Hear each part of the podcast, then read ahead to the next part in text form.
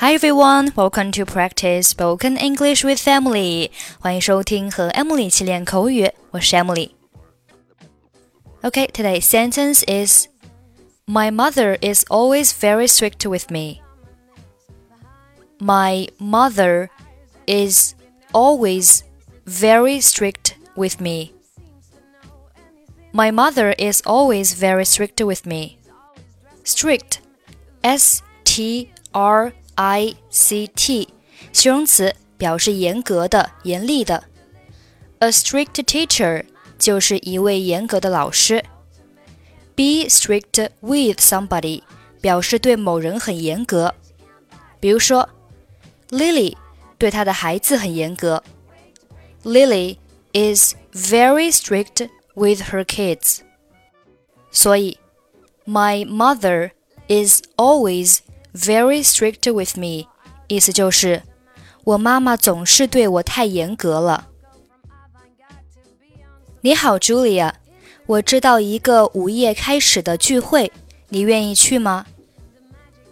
Hello, Julia. I know a party that will begin at midnight. Would you love to go?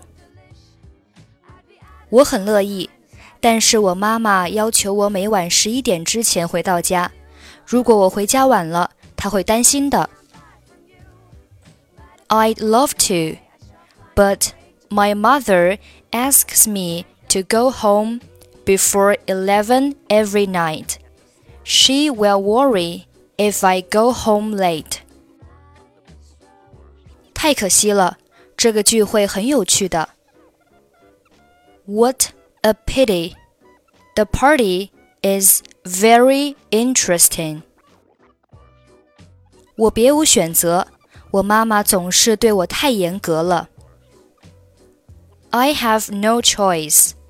My mother is always very strict with me.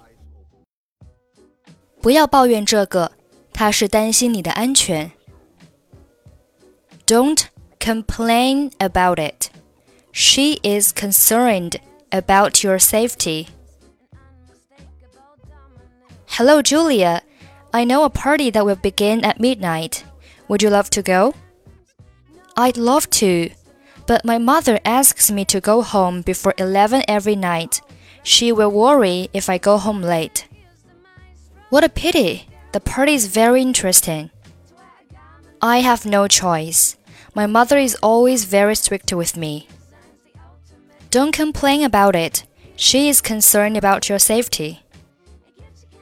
Okay, that's it for today. 获取更多地道美语发音秘籍，欢迎关注微信公众号“英语主播 Emily”。I'm Emily. I'll see you next time. Bye bye.